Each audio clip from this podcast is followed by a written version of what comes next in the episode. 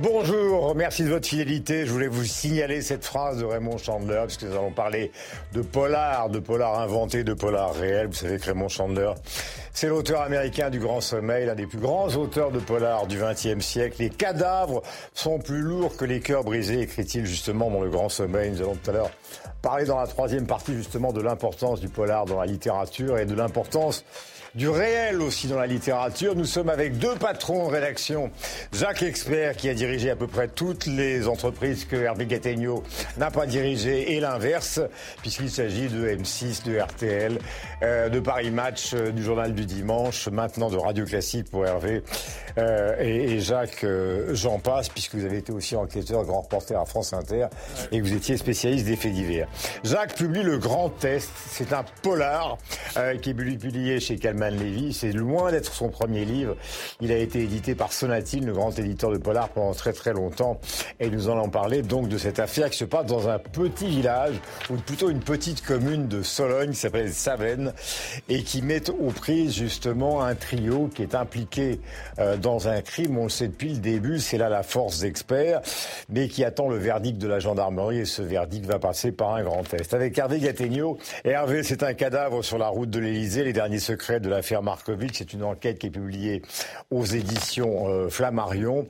Mais c'est d'une certaine manière, euh, comment peut-on dire, le débroussaillage de tout ce qui reste euh, de l'enquête policière, des dossiers, notamment de ceux qu'avait Roland Dumas, que vous avez rencontré, puisqu'il représentait les partis civils et qui représentait donc Markovitch, qui a été assassiné en 68. On va y venir dans un instant. Ça nous permettra de parler de l'ensemble des affaires qui ont secoué la Ve République dans la troisième partie de l'émission. Je commence donc avec le camarade expert. Je le disais, Jacques, vous n'en êtes pas à votre premier livre.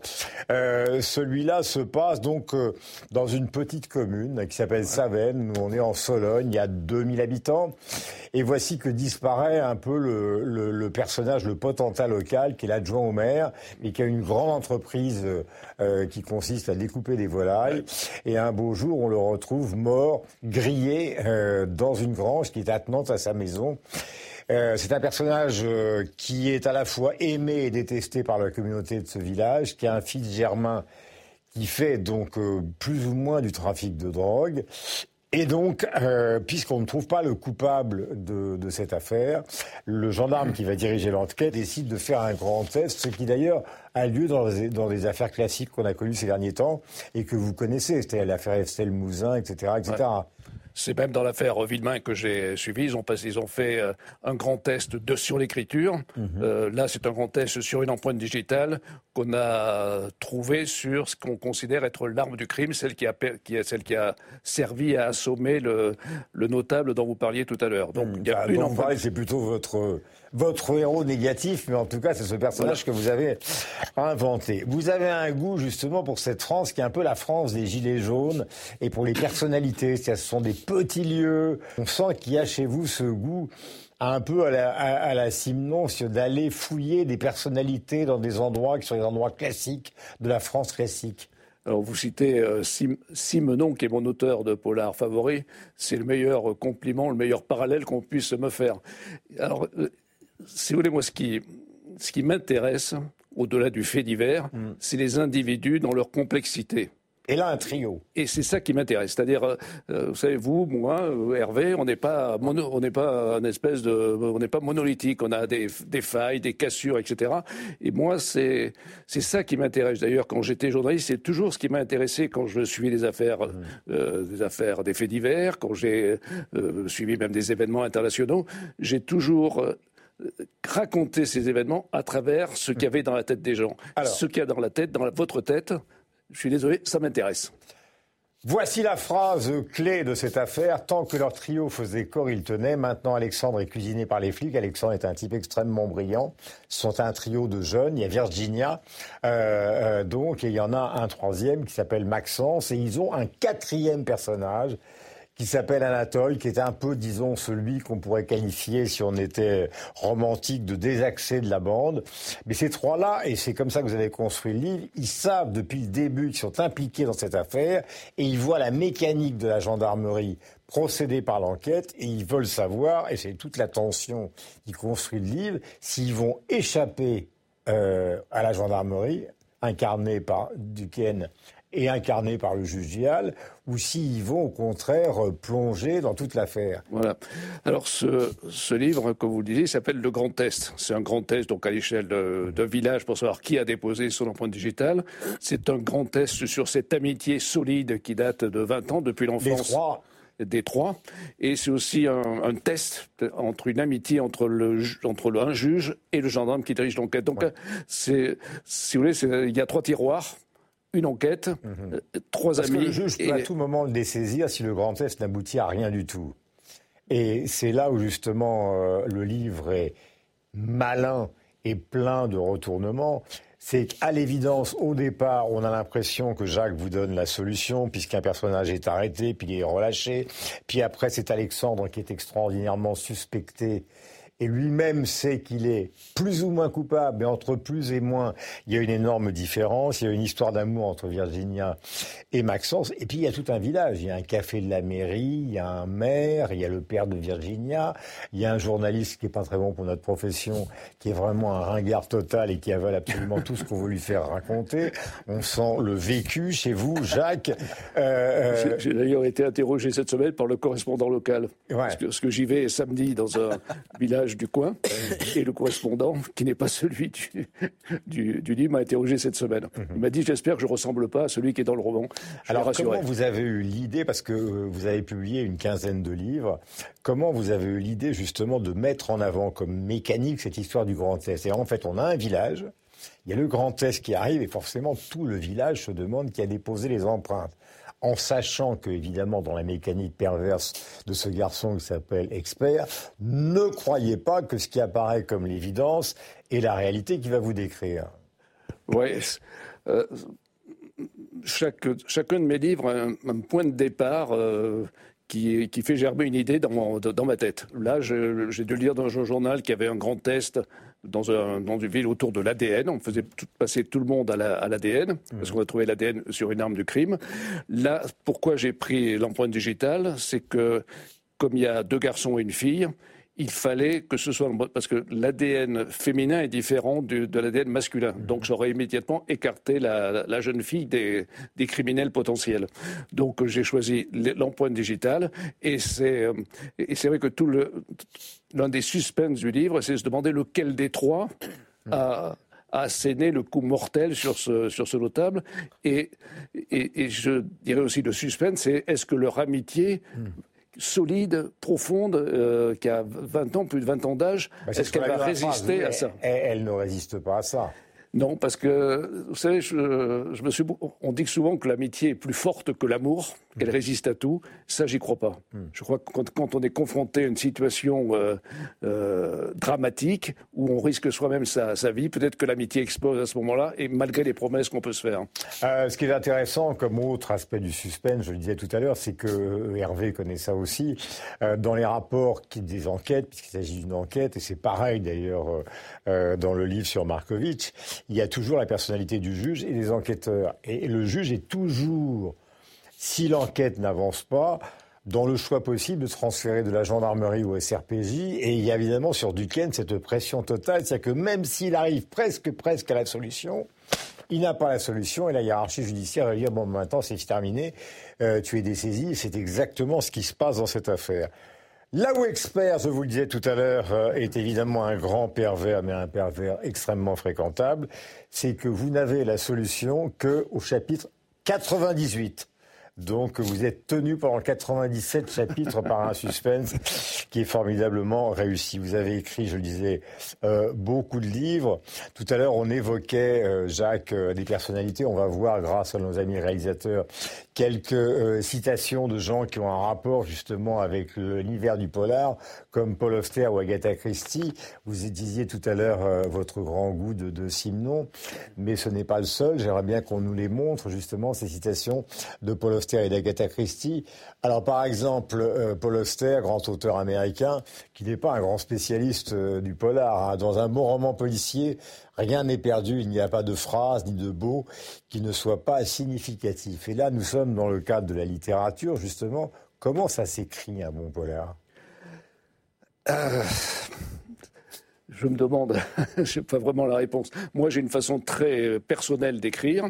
C'est-à-dire, par exemple, sur le grand test, je suis parti d'un pitch très simple, trois amis confrontés à cette, à cette épreuve. Hmm. Et à partir de là, je pars à l'aventure. C'est-à-dire, je ne fais pas de plan, et je ne hmm. connais pas la fin. C'est-à-dire la fin que vous, euh, dont vous parlez, qui arrive au, chapitre 98, c'est pas au chapitre 98 qu'on la trouve. Elle s'impose petit à petit, hmm. mais je ne l'avais pas au départ du livre. C'est comme ça. Et dans tous mes romans, fait, euh, j'ai fait 14 polars, c'est le 14e celui-là. Dans tous, je suis incapable d'écrire en plan et dans aucun, je connais la fin. Nous passons à Hervé, nous allons continuer notre conversation avec Jacques. Alors là, on est dans un, parce que La mort est un roman, mais là, il s'agit d'une mort réelle. Il ne s'agit pas simplement d'un potentat local dans un petit village. Il s'agit de Stéphane Markovic, qui est un Yougoslave, euh, playboy, donc, euh, qui est l'homme à tout faire d'Alain Delon. Euh, dans l'histoire de Markovic, je reprends mes notes parce que c'est important, il faut le savoir. Donc, il disparaît le 22 septembre 68, euh, et donc, euh, il, on découvre son cadavre le 1er octobre 68, dans une espèce de couverture euh, et le tout dans une décharge qui est du côté d'Elancourt. Donc tout le monde le sait, cette affaire, c'est une enquête criminelle et une affaire politique, car elle va toucher Georges Pompidou. Mais commençons par cette enquête criminelle qui est invraisemblable, puisqu'elle va durer, tenez-vous bien, de 68 à 76. Comment ça se fait que ça ait duré si longtemps? Alors en réalité, la procédure a duré de 68 à 76. C'est énorme.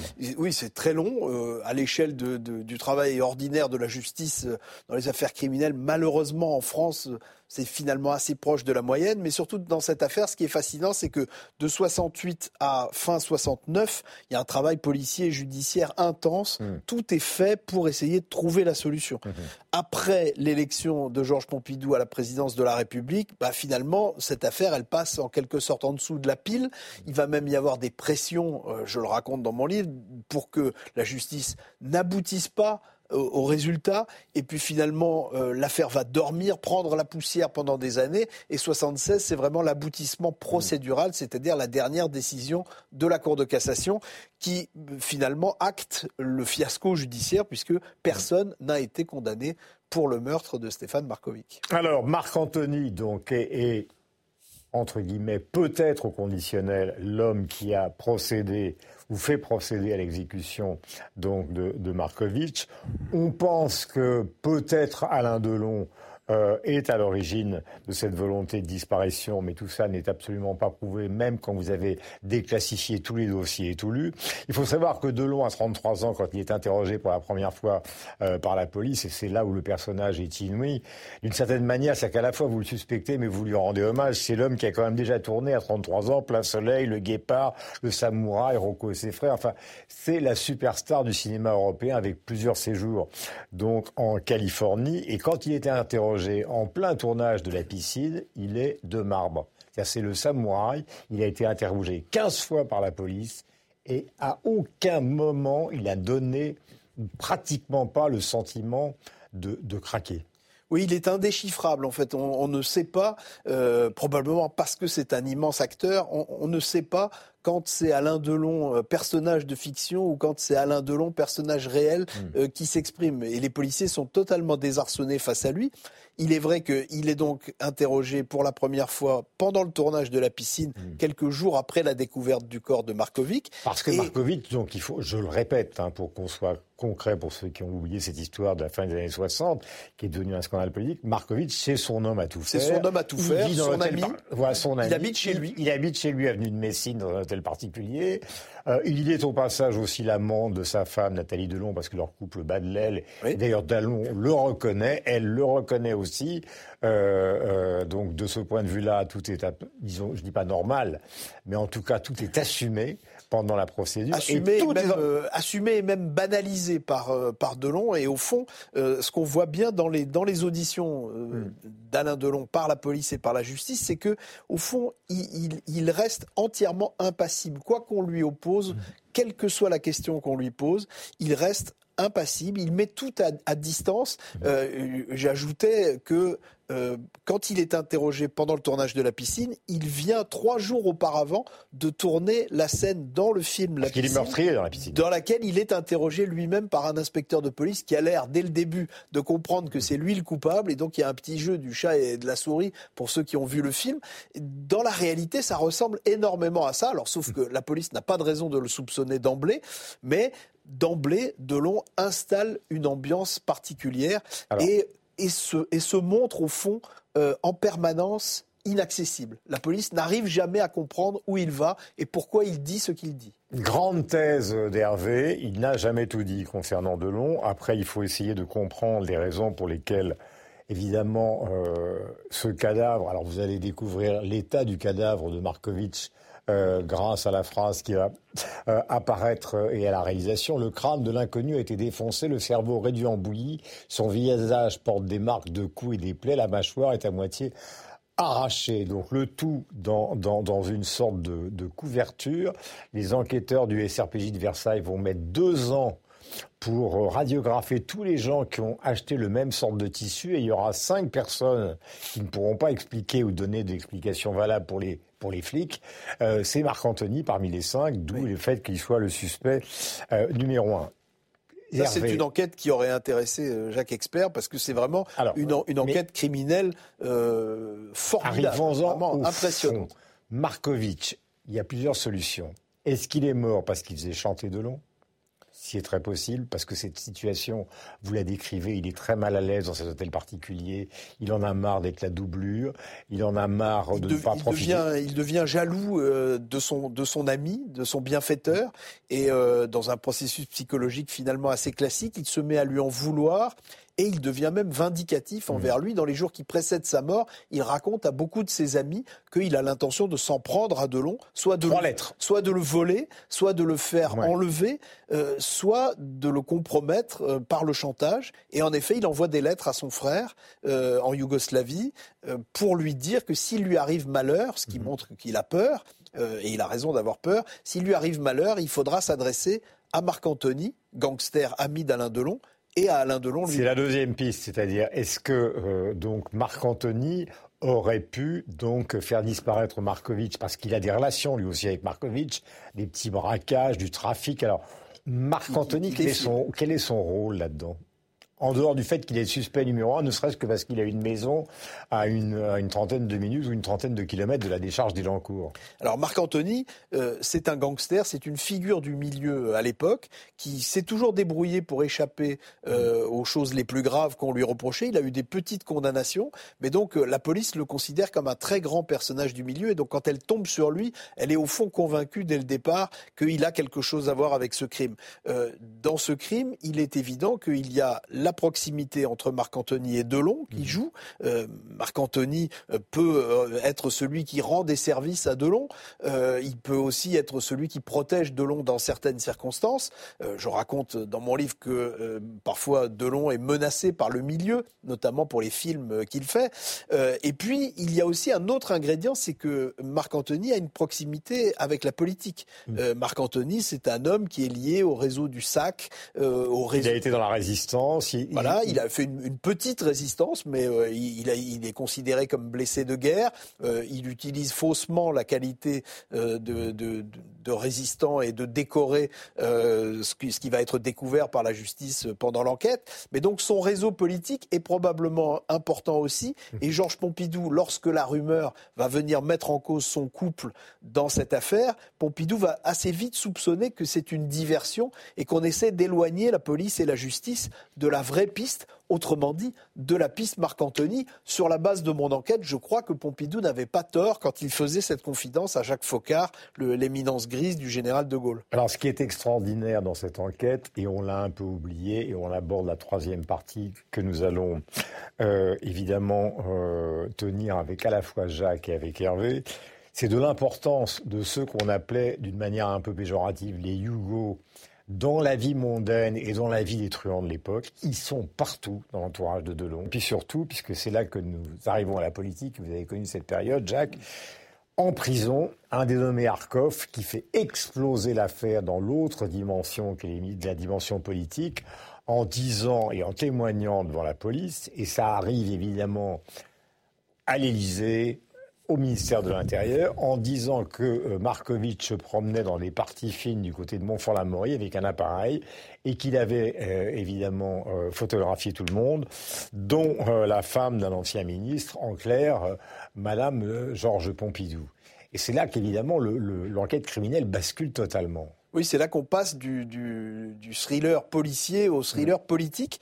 Et au, fond, moi, c'est ce qui m'a toujours intéressé dans cette affaire. Intuitivement, j'étais convaincu, ayant lu toutes les biographies de Georges Pompidou et tous les livres sur cette époque, qui donc est congédié que, par qu'il fallait rapprocher la chronologie policière de la chronologie mmh. politique et non pas les éloigner pour comprendre l'affaire. Mmh. Et donc, effectivement, Pompidou, euh, fin 68, a été limogé par De Gaulle à la suite des événements de mai 68. Mmh. Il attend un jour de pouvoir lui succéder, mais il se demande quand la chose pourra se produire. Et euh, au fond, il, est à ce moment-là fragile parce qu'il reste un personnage très envié, très jalousé, qui a beaucoup de rivaux qui se préparent eux aussi pour la succession du général. Mais il est faible parce qu'il est éloigné du pouvoir. Il n'a plus tous les réseaux. Vous vous souvenez de cette période, Jacques? Oui, oui, je me souviens de cette période. Je me souviens surtout au-delà du crime de Markovitch, de la, façon dont le président Pompidou a été euh, sali dans cette affaire. Euh, on le sent d'ailleurs dans votre livre. Et, ce qui m'a frappé, ce que je ne savais pas, c'était qu'il n'a pas été soutenu par De Gaulle. De Gaulle l'a quasiment ignoré, la même, a même retenu son, hmm. son, envie de le défendre. Et Dans le détail, c'est-à-dire le, le, le, principal, principal collaborateur de De Gaulle, on est en week-end de la Toussaint, De Gaulle était à la, la boisserie, Tricot, donc Bernard, Tricot. Il récupère avec Marcelin et Capitan, qui sont des ennemis de Pompidou, toutes les informations, il les porte à De Gaulle. Et De Gaulle, considérant que la famille Pompidou a des relations, non pas avec le showbiz, mais avec les artistes, tout ça, finalement, ne serait pas totalement étonnant. Et il laisse faire ce qu'il n'aurait jamais dû laisser faire, au fond il n'aurait jamais dû laisser faire, mais je précise, euh, sur la base de mon enquête, qu'ils ont menti au général de Gaulle. C'est-à-dire que Bernard Tricot et euh, Capitan, le garde des Sceaux, euh, ont noirci le tableau en quelque sorte. Ils présentent à de Gaulle une situation qui est déjà extrêmement détériorée sur le plan judiciaire. C'est-à-dire ils lui disent, il y a un dossier qui est ouvert, c'est entre les mains de la justice, et il y a des éléments qui compromettent Pompidou. Et là, de Gaulle a la position qu'on lui connaît, qu'il avait déjà eu au moment de l'affaire Ben Barka. C'est-à-dire il dit, si la justice est saisie, il faut laisser travailler la justice. Donc d'une certaine façon, c'est à son honneur, mais Pompidou ne sait pas que les principaux collaborateurs de De Gaulle lui ont menti, et donc Pompidou va nourrir une, une immense rancœur envers le général en disant, mais donc le général a cru que c'était possible. Et c'est vrai qu'il l'a cru, il l'a cru sur la base de ses préjugés culturels dont vous parliez, euh, Guillaume, et qui sont vrais, euh, mais il l'a cru aussi sur la base du mensonge euh, du garde des Sceaux et du secrétaire général de l'Élysée de l'époque, ce qui n'est pas rien. Ah, pardonnez-moi, donc le grand test, Jacques l'expert, les passions humaines, les amitiés, la mécanique impitoyable de la gendarmerie, mais c'est une mécanique, vous le verrez, euh, je ne dis pas qu'elle va dérailler parce que je ne vais pas dire la fin euh, du livre de Jacques, mais il se passe des choses qui sont évidemment imprévues. Avec Hervé, vous trouverez cette affaire qui est la grande affaire justement de la Ve République euh, naissante. Tous les détails sont là puisque c'est la déclassification des dossiers qu'on ne connaissait pas et notamment la partie qui était couverte en tout cas par Roland Dumas puisqu'il était donc l'avocat de Markovitch et qu'il a eu la gentillesse euh, de vous donner donc la possibilité d'y avoir accès lors d'un dîner. Il avait 100 ans euh, ce jour-là et c'est grâce à, ce dîner où vous l'avez convaincu, alors que lorsque vous étiez au monde, vous l'avez bien balancé, et bien que vous avez pu euh, écrire ce cadavre sur la route de l'Élysée, donc les derniers secrets de l'affaire Markovitch. Il y a tous les détails dans le livre d'Hervé. Je vais vous proposer d'autres livres ensemble. Alors un que vous connaissez, que j'ai choisi parce que vous, vous, avez beaucoup travaillé pour Sonatine, pour une dizaine, pour une dizaine de romans. C'est Hillary, qui est un Anglais qui vient de publier Omerta, qui est un des plus grands auteurs de polar aujourd'hui. Et c'est vraiment le, le, magicien de la mafia, lui, dans un autre registre. Euh, là, c'est un choix que j'ai fait. Euh, vous conclurez tout à l'heure. Vous le connaissez un bon bien. Choix. C'est un bon choix. il a fait des livres exceptionnels. Hein, Lequel est le meilleur? Moi, j'aime beaucoup euh, Les Apparences. Il y en a deux que j'aime beaucoup, c'est Vendetta qui est son second et Les Apparences qui, je crois, est son premier, qui sont des livres qui, qui sont euh, dans le panthéon du polar pour moi. Voilà. Et en plus, ce qui est étonnant dans le cas d'Eloïse, c'est que c'est via son éditeur français qu'il est devenu un auteur mondial. grand auteur justement de romans. C'est l'espagnol Antonio Munoz Molina, T'es pas dans l'escalier. C'est un chef-d'œuvre absolu que nous vous recommandons grâce à Fabrice Gabriel, qui est un peu notre conseiller littéraire. Quand je dis un peu, beaucoup notre conseiller littéraire, on le remercie. Euh, Jean-Félix de la Ville Beaugé, magnifique, c'est aux éditions Télémac. Euh, c'est un livre qui tourne autour du Rwanda avec euh, un témoignage qui est celui euh, d'une femme. Colette Fellous, évidemment, nous parlons souvent en matière de littérature de Marguerite Duras, nous l'avons même cité ici, Le petit foulard de Marguerite Duras. C'est un témoignage d'amitié euh, de cette femme, donc, qui, vous savez, euh, est une des grandes dames de la littérature et qui a fini sa vie à Trouville, dans ce fameux bâtiment des Roches Noires face à la mer. Euh, et puis, enfin, donc, pour ceux qui aiment la montagne, s'il reste de la neige, et j'espère qu'il va rester de la neige, voici donc ce, ce livre publié aux éditions d'Argo qui s'appelle donc Mur, le génie des alpages. Donc c'est absolument magnifique, c'est l'intégrale. C'est une préface de Jean-Philippe Mercier et euh, le voici. Euh, ce, euh, cette bande dessinée. Merci à tous les deux. la dernière question, elle est très simple. Pour, il faut conclure et conclure très vite. Le meilleur polar que vous ayez jamais lu C'est un auteur qui s'appelle Stevens dire deux choses. On a droit à deux. Vous avez le droit à deux. Donc l'œuvre de Simon, et notamment les pas forcément avec Maigret, tout l'escalier de fer, le, chat, etc., pour un santé exceptionnel. Mhm. Et dans les polars plus récents, il y a un livre que je conseille, mais à tout le monde, qui s'appelle Au-delà du mal, d'un auteur euh, qui est paru aussi chez euh, Solatine, un auteur qui s'appelle Stevens, qui est dans le dans l'univers des serial killers, ce qui se fait de mieux. On ne trouvera pas mieux. Hervé. Écoutez, moi j'ai des goûts assez euh, classiques, donc euh, moi j'aime euh, Sherlock Holmes, donc toute l'œuvre de Conan Doyle, qui pour moi est vraiment un grand écrivain et qui a qui a l'art de, de, de, poser des énigmes et de les résoudre. Donc donc je, je, mets tous les Sherlock Holmes. Mhm. Et puis je ne sais pas si vous rangez ça dans les polars, mais moi je suis un, un fanatique du, du parrain donc euh, Mario Puzo. Euh, euh, pour moi, c'est un livre de référence. Il n'y a pas d'énigme criminelle, mais il y a un récit criminel et, et, le film que l'on sait et, et, et tout ce qu'on et tout ce qu'on lui doit. Mario Puzo, pour moi, c'est dans le panthéon. Et d'ailleurs, vous retrouverez, et ce sera le mot de la fin, vous retrouverez cette ambiance évidemment autour de l'affaire Markovitch, la fascination peut-être de Delon et d'une partie du cinéma pour les truands sur le parrain. Vous savez que les truands étaient extrêmement proches du tournage de Coppola avec des pressions considérables. Et dans l'entourage de Delon, qui a passé son enfance dans la cour de Fresnes, il y a toujours eu, il a d'ailleurs toujours reconnu une sorte de fascination pour les gens du milieu, même, même si le mystère reste entier, c'est justement le charme du bonheur des livres. Merci Hervé d'être venu. Merci, Merci Jacques, on était ravis de converser avec vous. Et on se retrouve bientôt sur Public Sénat. Boum